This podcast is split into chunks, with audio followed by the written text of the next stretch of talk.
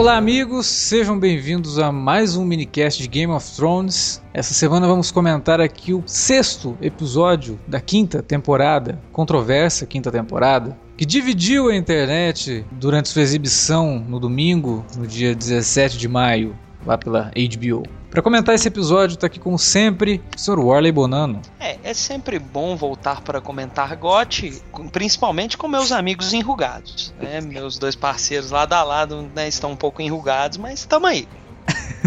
Não mate o anão até eu encontrar o mercador de pintos.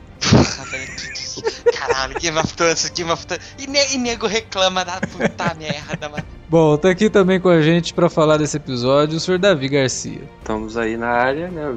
E esse episódio serviu para matar o mistério de Lost, né? Mostrar o que aconteceu com o Mr. Echo lá. Virou pirata o rapaz. É engraçado porque deu a impressão que o, o Tyrion e o Jorah foram parar numa ilha, né? Eles vão de cara com o Mr. Echo. Pois é. A próxima coisa era é os outros. Aquele ali era os outros. é, a fumaça ainda tem que voltar. Mas então é isso, vamos comentar esse sexto episódio da quinta temporada de Game of Thrones.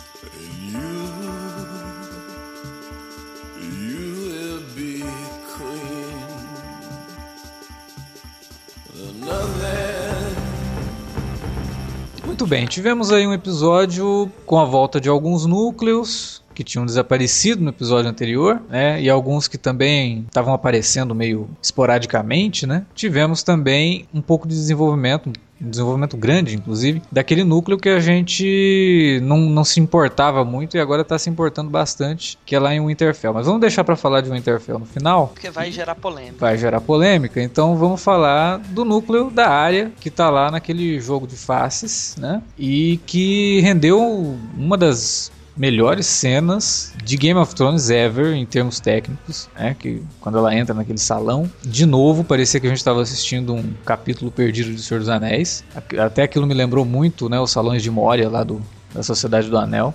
E deu mais um pouquinho, né? A, a, trama da área ela tá avançando aos poucos. Não é aquela trama que ela, nossa, tá se preparando para uma batalha ou vai acontecer algo muito grandioso, tem um senso de urgência muito grande. Não tem. Né? É o treinamento dela que está acontecendo gradativamente e é interessante como a série coloca isso nos diálogos dos personagens, né? Tipo, você vai saber o que tem aqui quando chegar a hora. Né? Então tudo ali depende da área crescer como personagem e não é uma coisa que vai acontecer de uma hora para outra. É. A gente teve algum desenvolvimento ali. E também não faz sentido ser feito na correria, porque senão depois se você vem e fala assim, ah, mas pô, mas ela se transformou tão rápido e, e, parece ser algo tão poderoso, né? Tu, tu, toda essa questão, né, das mil faces, ser algo tão poderoso, ela aprender muito rápido, não, ela, ela de fato tem que evoluir, ela, ela tem que né, ter o treinamento dela e, e eu acho que isso está sendo bem explorado. Forma gradativa, não é não está sendo cansativo e está gerando belas cenas e belos diálogos. É, o é. negócio ali é bem Karate Kid, né? Sim. Sim é. é. O treinamento sobre Miyagi elevado à décima potência. De... é, né, de forma mais agressiva, né? Limpa o corpo do morto. É. Faz uma eutanásia aqui. Faz uma eutanásia, porra, né? Tá, tá uma criança. Suavão, uma, tá suavão isso aí. numa criança, né? Faz uma eutanásia numa criança ainda por cima. Toma uma chicotadinha aqui, outra ali. É. Eu, eu acho engraçado, né? Porque GOT tem essas. inclui alguns temas polêmicos e alguns se destacam mais do que os outros, né? Mas eu não vi ninguém comentando dessa cena. Eu achei bem, bem forte, assim, a, a área, é. de pouca é, idade, que... né? É. Dando ali aquela água que a gente. que ela já sabia que ia matar a menina. Que ela já viu isso logo que ela chegou ali praticou eutanásia, né? Então é uma coisa que eu não vi ninguém falando disso. Eu, eu, eu acho até relevante que se comente, né? De alguma é, forma. Se, se você está comentando uma violência um nível tão extremo como é o do final do episódio, uhum. essa também, né? Contra, né? Você é um ato que mostra o desprendimento da área também, né? Sim. Ela, para ela, pode ser matar alguém pode ser tão simples quanto matar uma mosca. É, seria uma. Ah, mas foi ali foi uma morte por misericórdia, a menina estava sofrendo. É. é. Se a gente começar a pensar dessa forma, então aquela velha. Começa a entrar aquela velha discussão sobre quem que decide quando você pode é. morrer ou não, né? Então. Sim, é o juiz, o carrasco, o executor, né? É. E é uma criança. Júri executor, é, exatamente. Aliás, são duas crianças, porque a área também, né? Sim, é. Uma, uma jovem. Então, foi uma cena bonita, feita com muito bom gosto, inclusive. Não, não achei nenhum, nenhum tipo de problemas ali na, na condução da cena. Se quisessem realmente colocar um, uma, uma, pimenta ali de violência, sei lá, vem cá, deixa eu contar uma historinha aqui, não sei o que vai. Quebra o pescoço da, da menina e pronto, né? É, Mas não, foi uma. Ela confortou a menina e falou assim: ah, agora toma esse negócio que vai ficar boa. E que leva, né, para aquela cena no salão lá, que maravilhosa, né? Você não é incrível, né? Como que uma série de TV chegou no ponto que GOT chegou que você vê uma cena que você sabe que tem CGI pra caramba, mas você não sabe quando começa o CGI, quando termina o, é, é, a gente já falou, né, nos outros minicasts, como em níveis, níveis técnicos a série cresceu muito, né? Assim, a capacidade dos caras realmente de, de confundir a gente no que é real, o que é efeito visual. Uhum é, é um ponto muito positivo para a série, porque é, é, um mundo fantástico. Então você não, não conseguir claramente dizer o que, que é, ah, isso é fake, isso daí é. Não, claro, né? A gente sabe que dragão não existe, mas todo o resto, né? A gente fica sempre na dúvida, né? Pô, será que aquele lugar existe daquela forma, aquelas ruínas ali? É. Até onde, né? Que eles estão no cenário? Será que é tudo é. estúdio? Será que é, é realmente complexo e, louvável? Que, e, e, assim, o melhor efeito é aquele que você realmente não sabe que tá uhum. ali, né? E quando você olha para uma cena e você fica tentando, porra, onde é, será que alguma parte disso é cenário? Será que é tudo tela azul? Não é possível, tá muito bom. Por outro lado, nós tivemos um pequeno desvio nessa é. semana em Game of Thrones que foi sim, sim. o núcleo de Dorne. É, o é. núcleo de Dorne essa semana podia ser o núcleo de Dorme, né? Porque ele foi, até foi, foi dureza ali. Então, não é nem por ele ser lento, ele foi até movimentado, mas ele dependeu não, do espectador digo... levar em conta três personagens que foram apresentadas pra gente como sendo amazonas, guerreiras e não sei o que, lutando mal pra cacete, assim, numa coreografia de luta ridícula, né? Muito ruim pro para tudo que, que Gotti já demonstrou em termos de cenas de, de ação. Muito mal Sim. feito aquela cena, mal dirigida e mal, mal coreografada. E jogando ali numa, na trama, cara, uma conveniência incrível. Que timing do senhor Jaime Lannister. Não, timing, é, não. timing de tudo, né? Bem na hora o moleque melhor. de Dorne resolve se declarar pra menina de vez. O Marco Luke, né? É, é o Marco Luke. É o Marco Canabi, resolve se declarar, aí já chega o Jaime, aí já chega serpentes, aí já chega os soldados, tipo. Só faltou o inverno ah, chegar ali. Porque é, chegou todo mundo devia, junto. É, ele devia ter chegado junto, né?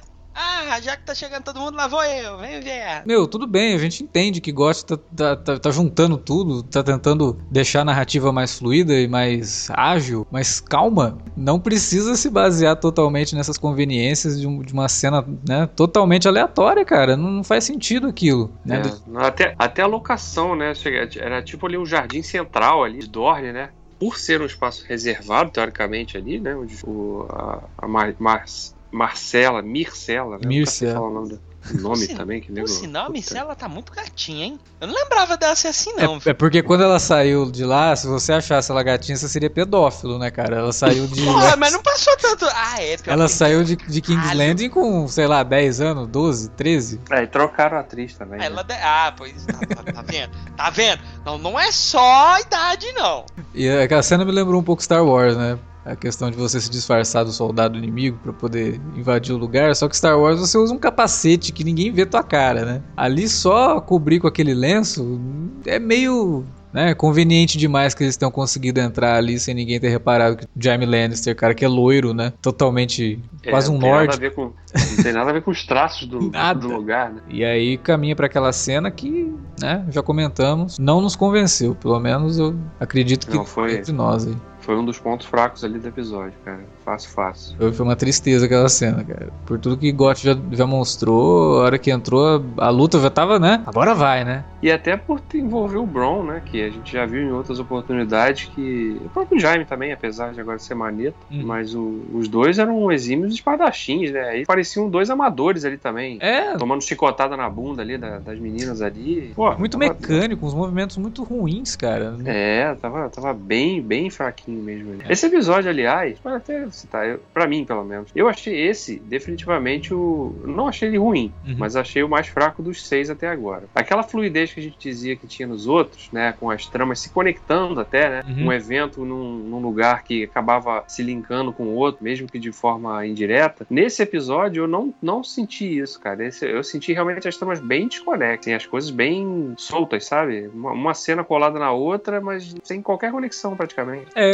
a gente acaba sentindo um pouco de conexão quando o Mindinho vai lá visitar a, a rainha mãe, né? Nossa querida Cersei. Que ele vai lá e desenrola um pouco mais do plano dele, que agora me confundiu foda, cara. Eu já não sei mais o que, que o Mindinho quer. Eu acho que o Minji, na verdade, no final das contas, ele quer o Westeros todo só pra ele. Porque o cara joga com todo mundo o tempo todo. é incrível, é né? Ele, ele, vem com um plano, aí você fala, nossa, olha só, ele tá, né? Aí ele chega, conta um negócio, que filha da puta, cara. Aí eu não duvido que surja que ele vai lá atrás do Stannis agora. Ah, é. pode ter certeza. É incrível, cara. O cara é o planejador total, assim. Você não sabe Até realmente. onde ele vai, né? Exato, cara.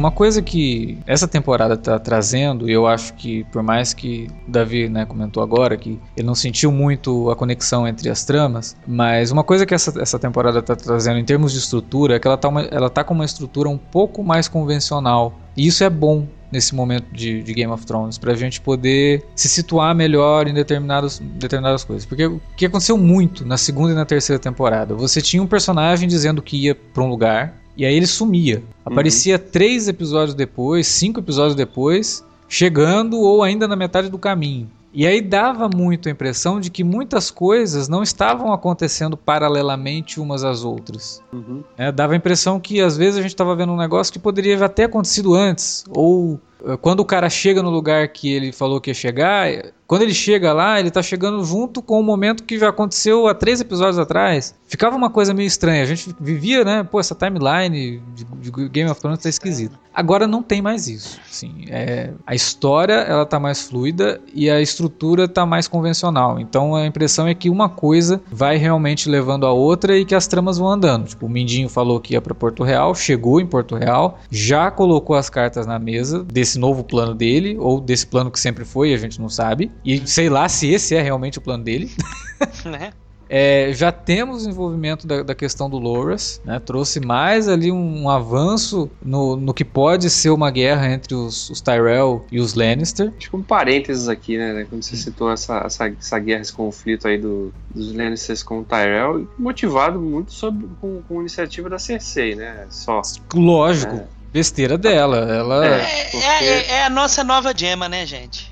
É, ela vai é. acabar trazendo a ruína pra família porque é uma filha da puta. É, é, não deixa de ser, é verdade. Essa analogia não tinha nem pensado, não. Mas é, eu, eu digo assim, o seguinte: ela tá usando. Tudo bem, tem, a gente, nessa temporada a gente tem o, o elemento do, da religião, que não era uma coisa presente de uma forma tão efetiva nas outras temporadas. Eles estão trazendo isso mais pra frente, né, na trama, dando um papel de mais importância. Mas ao mesmo tempo, né, e nesse episódio para mim ficou isso mais claro, cara, porque a gente nunca tinha. Esses caras eram mendigos ali, né, vivendo ali. Eles eram os caras. Eles já estavam por ali, né? A maioria deles. Sim, é. da fé. É, fé militante ali. E de repente, tudo bem, a Cersei tá usando os caras, ela tá meio que legitimando a importância deles para usar os caras para tirar os Tyrell da jogada. É essa, essa é a intenção dela. Só que, né, ao mesmo tempo, de repente os caras ganham assim uma importância, né, uma união, uma organização. Os caras são um exército, né? É um exército ali de, de ex-mendigos que se revelam como fanáticos religiosos e que têm autoridade dada pela rainha mãe para julgar o que é certo, o que é errado e tal. É, sei lá, esse daí acho que ficou meio, meio atropelado no final das contas, porque esses caras assim não, não, não eram nem mencionados antes. É. Então, de repente, nessa temporada eles surgiram, olha, esse grupo religioso, fanático, sempre esteve aqui e agora vai ganhar uma importância na história. É, meio mas que no final das, nada, né? Mas no final das contas é também não é nem. Eles não vão nem, parece, pelo menos, não vão nem discutir o aspecto religioso em si. É mais uma jogada dela. Vou usar esse grupo, né? Porque eu não posso simplesmente chegar e matar a rainha. Né? Então vou usar o grupo para tirar os caras da jogada, né? Sim. De uma forma supostamente legítima, né? Mas isso pode trazer grandes problemas para ela, porque aí a hora que ela terminar o plano dela, como é que ela vai lidar com esses caras? Porque vão, aí vamos falar sobre aí. Ah, Ah, você tá, tá falando que o cara era gay, mas você transou com seu irmão. hum. Vamos ter uma conversinha aqui. Então. Então é, o tiro pode voltar para ela também, né? E, e, aí é bem isso, né? Você tem todas essas tramas agora finalmente caminhando. E tudo bem que um episódio traz um desenvolvimento mais lento para algumas tramas, né? Outros trazem mais avançados. Isso era uma coisa que a gente não estava acostumado com Game of Thrones, né? Era, era sempre um, uma narrativa lenta, um pouco confusa, um pouco truncada, porque tinha que seguir os livros, que cada capítulo é um ponto de vista diferente. Então tem realmente essa coisa de que, olha, isso aqui está passando ao mesmo tempo do que, do que você viu ali atrás. Então agora a gente não tem mais essa percepção, ela está mais, mais fluida justamente por ter adotado essa narrativa mais convencional, né? E que está trazendo esse avanço para a trama de um livro que os fãs até onde a gente recebe comentários e menções no, no, no Twitter, é, são dois livros que os fãs não curtem muito. E é engraçado, porque a impressão é que os fãs que não curtem muito os livros estão adorando a, a temporada, já os fãs que abraçam os livros do George R. R. Martin como é, verdade absoluta não estão curtindo muito dos caminhos que estão sendo tomados por certos personagens. Uhum. É, um, é um pouco esquisito isso, né? Acho que a gente já pode partir para o núcleo do Tyrion e do Jorah, né? Que continua aquela coisa de road. Tem road, road movie, movie é, Game of Thrones é uma road series, né? Sempre tem nas temporadas um núcleo que se resume basicamente aos personagens caminhando. Indo de, um, é, indo de um lugar para o outro, né? Uma quest. Né? É, é. Jornada. E encarando, encarando alguns percalços aí. É, o, o legal dessa da, da interação deles ali foi retomar, e até no Previously, quando mostram lá o pai do Jorah, né? É, conversando com o Tyrion. Cara. É, cara, pô, o, Tyrion, né, cabelinho todo arrumado todo, lá. Todo, todo Mauricinho, né, cara? Todo cara, eu tinha até esquecido que o comandante da patrulha era o pai do Jorah.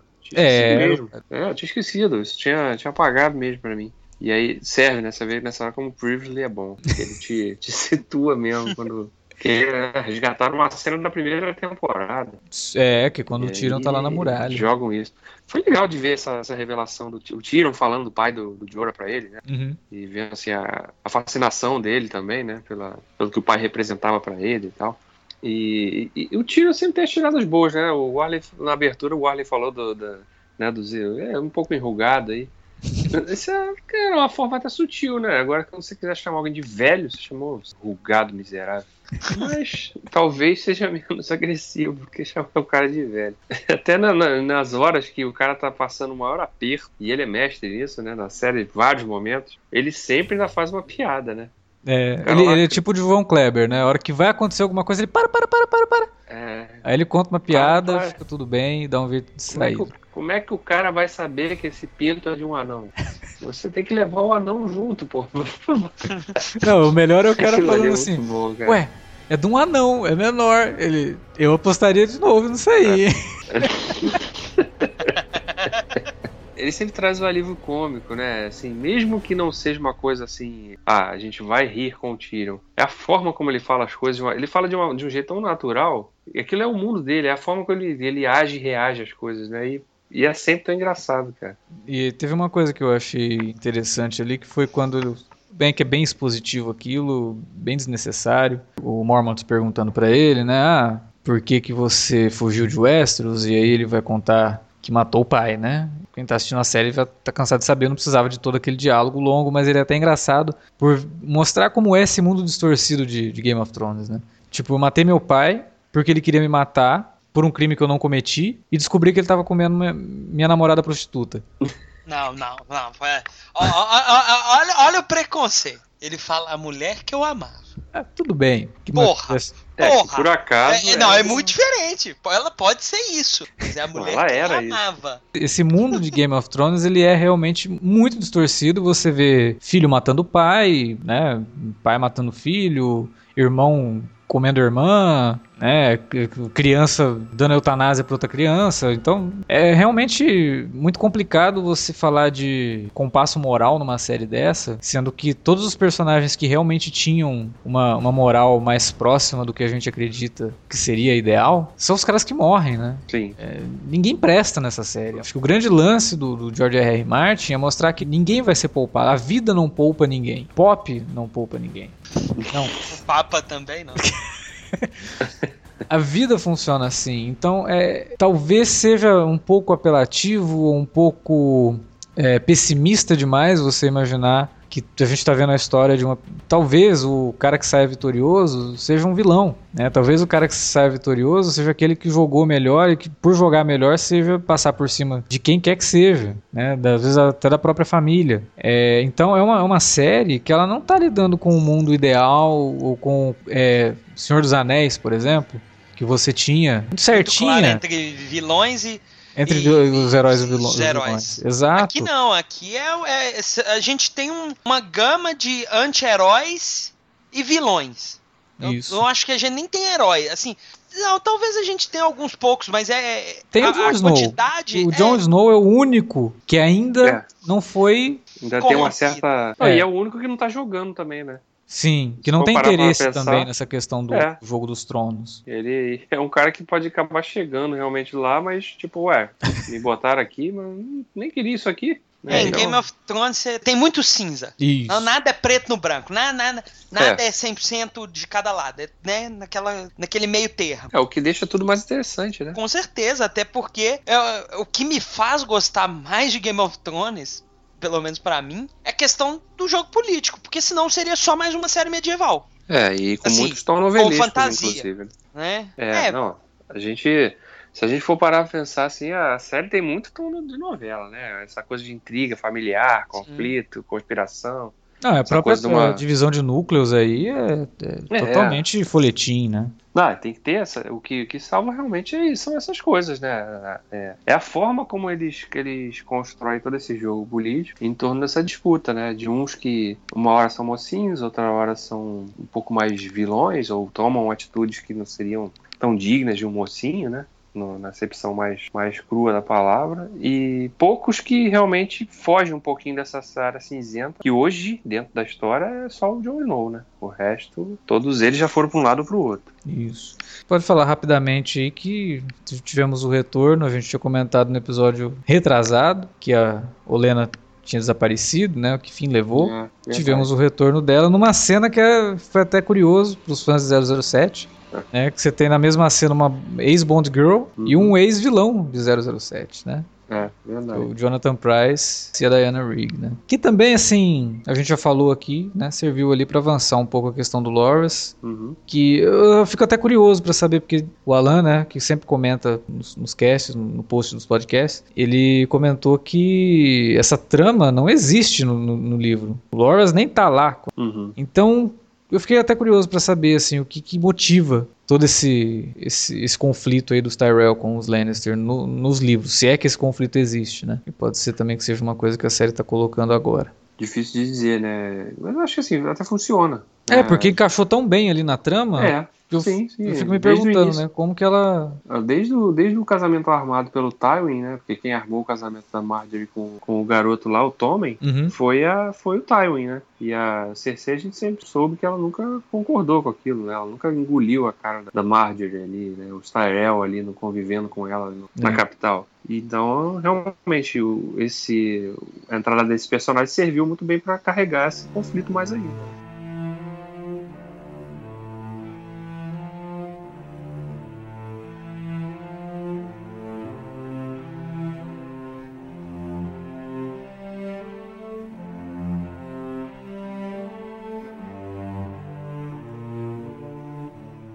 Depois de toda essa discussão que a gente estava comentando aqui sobre a índole dos personagens de Game of Thrones e de como esse mundo criado pelo George R. R. Martin foi feito para quase que macular os personagens que, que não são maculados, né? Nós tivemos nesse episódio uma, mais uma cena de estupro e que chocou todo mundo, o que não me deixa chocado, porque se fosse uma cena de estupro que não chocasse, eu ficaria realmente preocupado com o pessoal é. que assiste Game of Thrones. Não é só o pessoal que assiste Game of Thrones, qualquer pessoa.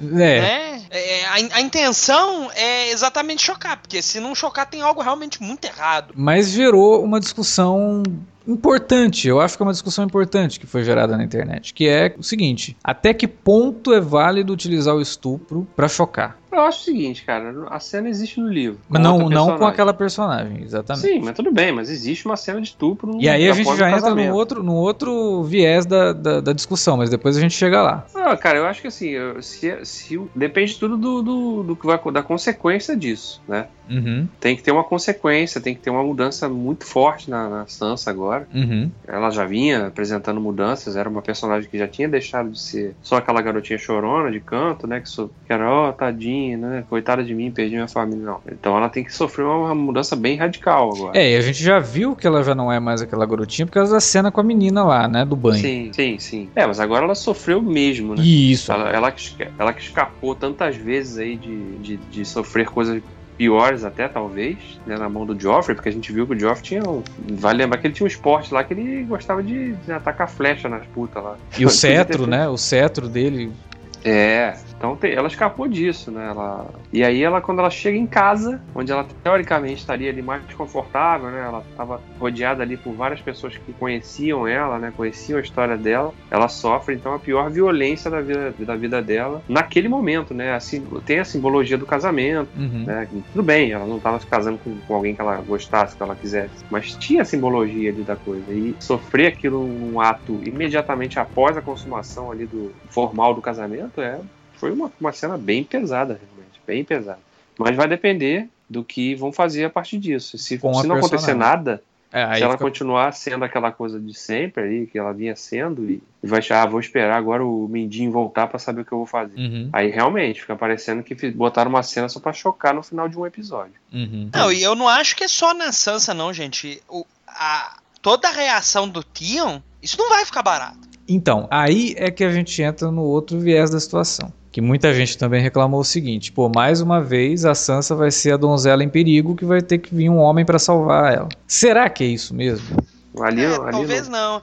Mas uh, talvez é, é, ele se una a Sansa pra um fim no seu Ramsay. Mas não sei, sinceramente. Tô chutando. A gente tem que lembrar que ele é um cara tão traumatizado quanto ela vai ficar agora. A gente tem que lembrar que... Exatamente, ele foi tão violado quanto é, ela. Ele tá, ele tá completamente Sim. destruído, gente. É, ele vê ali aquela, aquela reação dele, é um misto de, de ódio, de raiva, de impotência, de, de frustração, de tudo, né? Porque Exato. ele tava ele via nela o que ele sofreu também, né? E não se, não se sente ainda capaz, né? Talvez. Não sei, pode ser que o próximo episódio comece com ele dando uma, uma tesourada na cabeça do cara, mas. Mas a princípio não, né? Ele vai ainda conviver também com a dor de não ter feito nada frente a uma violência que ele viveu também há pouco, pouco tempo atrás na mão daquela pessoa. Agora uma pergunta, né, que eu gostaria de fazer para vocês, tanto para os ouvintes quanto para os meus companheiros de podcast. Vocês esperavam algo menos do Ramsey? Não, não nem um desde... pouco.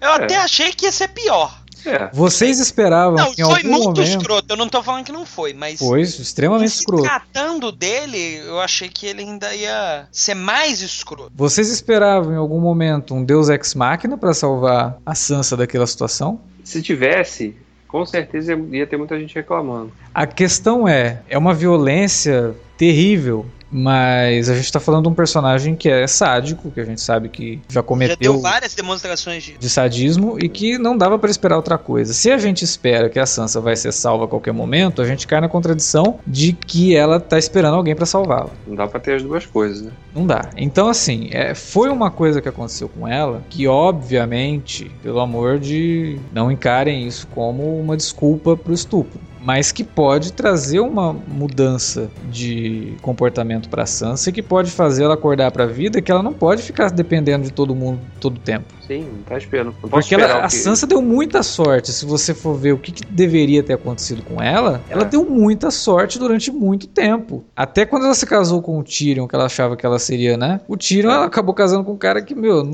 não tô interessado nisso, né?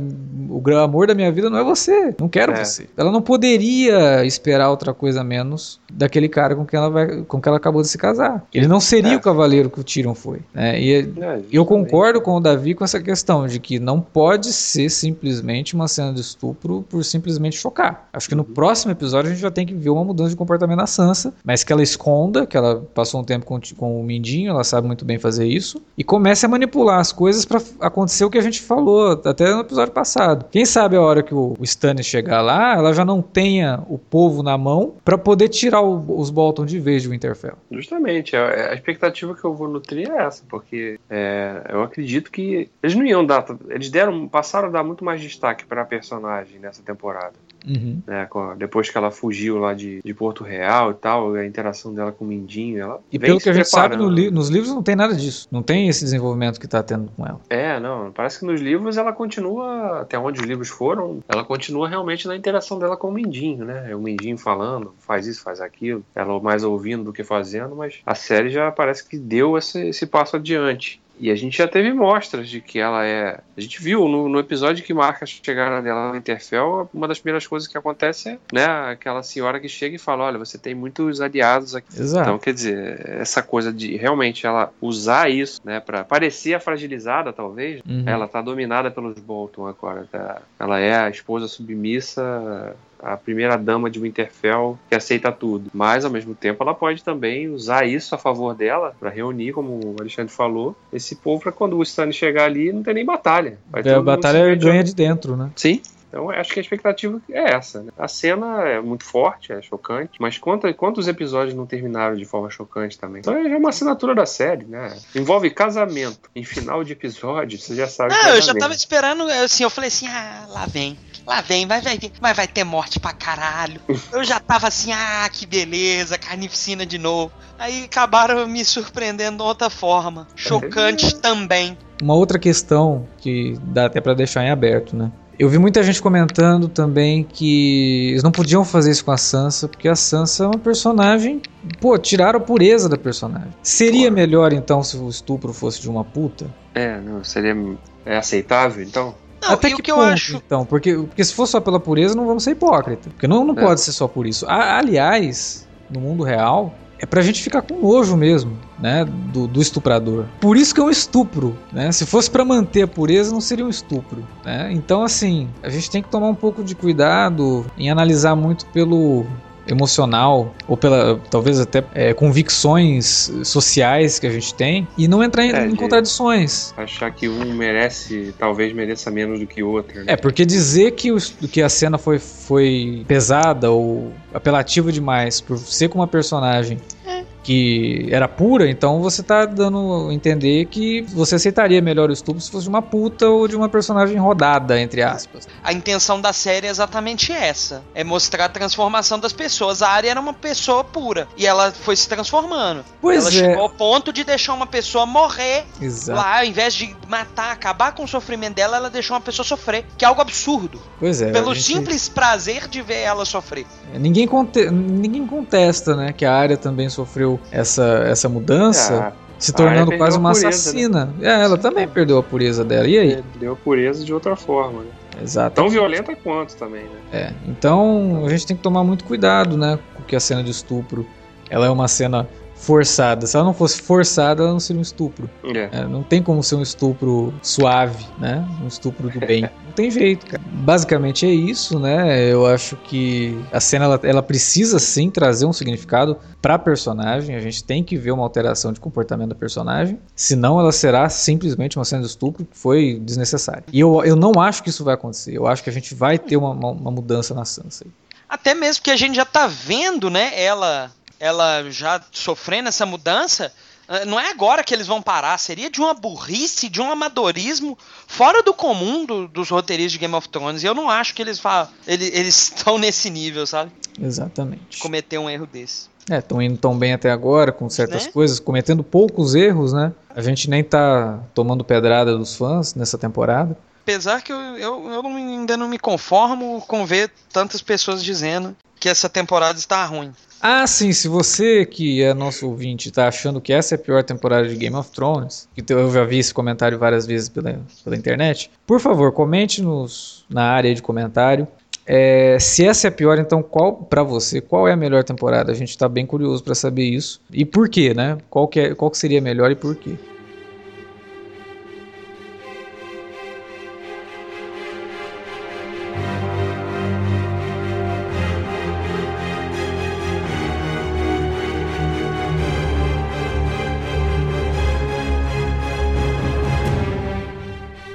Mas por enquanto é isso que a gente tinha para falar sobre Game of Thrones nesse episódio. A gente encerra por aqui, mas vamos agora à leitura de comentários. Que se você quiser continuar ouvindo, continue. Se você não quiser, até a semana que vem, mas fica por aí que os nossos comentários sempre são excelentes.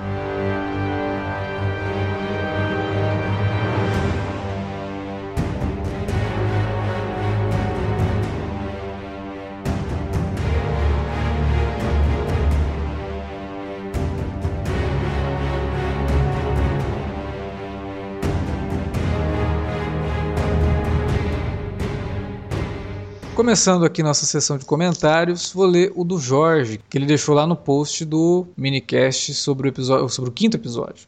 Grande minicast, como sempre. Obrigado, Jorge. Para mim, esse foi o melhor episódio da temporada e conseguiu se segurar mesmo sem ter o núcleo de Porto Real. Bem, sobre a história do inverno, como você já deve imaginar, o inverno longo, que dura anos, tem a ver com os White Walkers. O deus dos White Walkers é conhecido como Grande Outro, sendo conhecido como um deus maléfico da escuridão e do frio, que é rival de Halor, o Senhor da Luz, que é o deus da chama e da sombra de Melisandre. O Senhor da Luz, muitos pensam que é um deus maléfico, mas ele não é. Ele é justamente o contrário. É nessa religião que irá aparecer Azor Ahai, uma espécie de messias, que foi o principal herói na derrota dos White Walkers há 8 mil anos, no qual Melisandre pensa que esse herói renascido é o Stannis. O principal inverno se chamou A Longa Noite, que aconteceu há 8 mil anos, como mencionado anteriormente. Foi a última vez que os White Walkers apareceram. E o inverno durou uma geração e devastou boa parte do mundo através da fome e do terror. Nessa época foi criada a muralha, que nela tem feitiços contra os White Walkers. Vocês devem estar se perguntando como os White Walkers foram repelidos para o norte da muralha. Foi justamente com vidro de dragão ou obsidiana mencionado muitas vezes na série, inclusive no episódio passado. Né? O inverno que tanto falam na série vai ser a nova longa noite, pois os White Walkers voltaram depois de muito tempo. A neve não é novidade no norte, pois lá neva até no verão em alguns meses do ano. Quanto os outros seis reinos de Westeros, só neva por lá quando chega o inverno. Para situar vocês que não leem os livros, nós.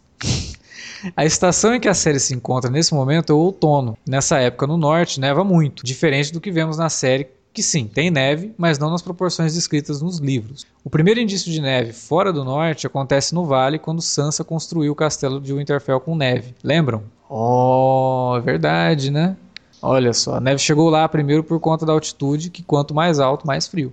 Aí o alerta de spoiler. Nos livros, o caminho de Stannis para Winterfell está nevando tanto que alguns nortenhos que estão em seu exército riem de seus soldados sulistas, dizendo que isso não é nada, pois isso é neve do outono, que o inverno é muito pior. Lembram das visões de lobo de Bran? Nos livros, todos os irmãos Stark são wargs, e no meio do livro 5, em Bravos, a área tem uma visão com Niméria, sua loba, que está nas terras do rio, região central de Westeros, local onde Robb morreu e onde a área ficou a maior parte do tempo com suas andanças. Lá pelos olhos de sua loba, ela vê que já está nevando. E a pergunta que não quer calar: já chegou o inverno nos livros? A resposta é sim. O inverno chegou no final do livro 5. Para vocês terem uma ideia, no último capítulo está nevando muito em Porto Real. Só não sei se na série isso vai ser mostrado já nessa temporada, considerando que na sexta vai ser essencialmente o livro 6, que ainda nem foi lançado e se chama Os Ventos do Inverno. Um abraço a todos e até semana que vem. Olha, tivemos uma aula sobre o clima de clima de, de West, Sete Reinos. Sete Reinos. É. Muito, muito legal, inclusive, a gente saber que finalmente o inverno chega no final do livro 5, né? A gente estava imaginando que esse inverno ia chegar só no último.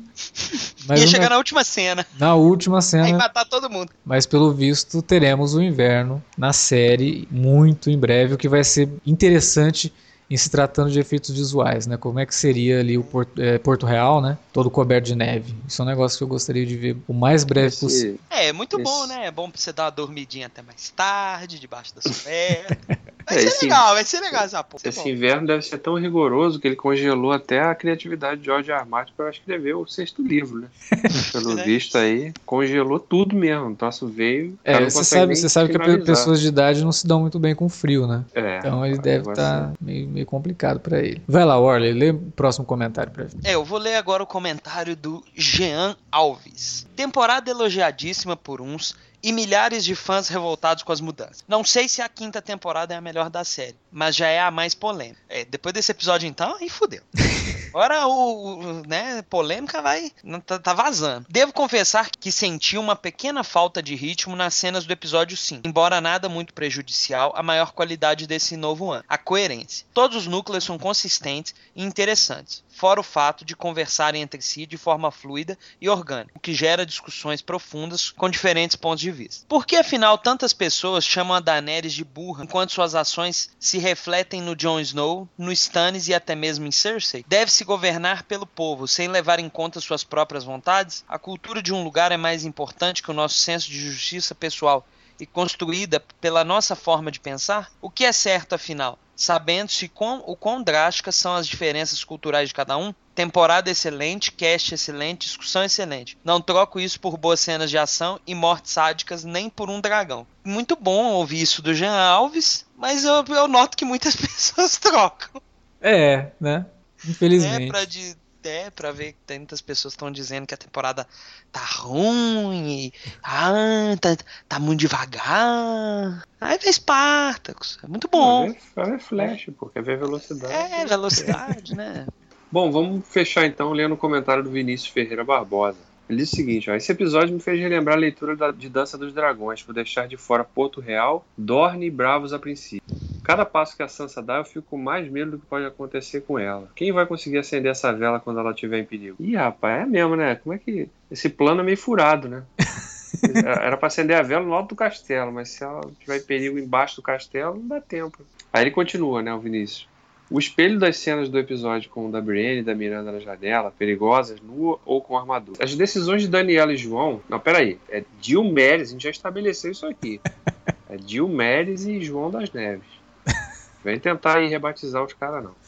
Tentando reinar ou comandar pensando em outro nível que não sua própria existência. Gostaria que Dani nunca chegasse a Westeros. Eu queria que ela, ela aprendesse com as decisões dela. Gostaria de um amadurecimento político nela, entusiasmando novas formas de governo que não o casamenteiro. Qual a média de casamentos por temporada? Qual deles não acabou em sangue? A série está empolgante demais diz aqui o Vinícius Ferreira. Pois é, a gente concorda com o Vinícius. E é bom saber, né, que os nossos ouvintes estão concordando que essa, que essa temporada realmente está tão boa. Eu acho que independente da polêmica gerada pelo episódio, esse episódio foi um pouco fraco em algumas coisas, mas teve lá suas forças em outras, né? Com certeza não foi o melhor até aqui. É.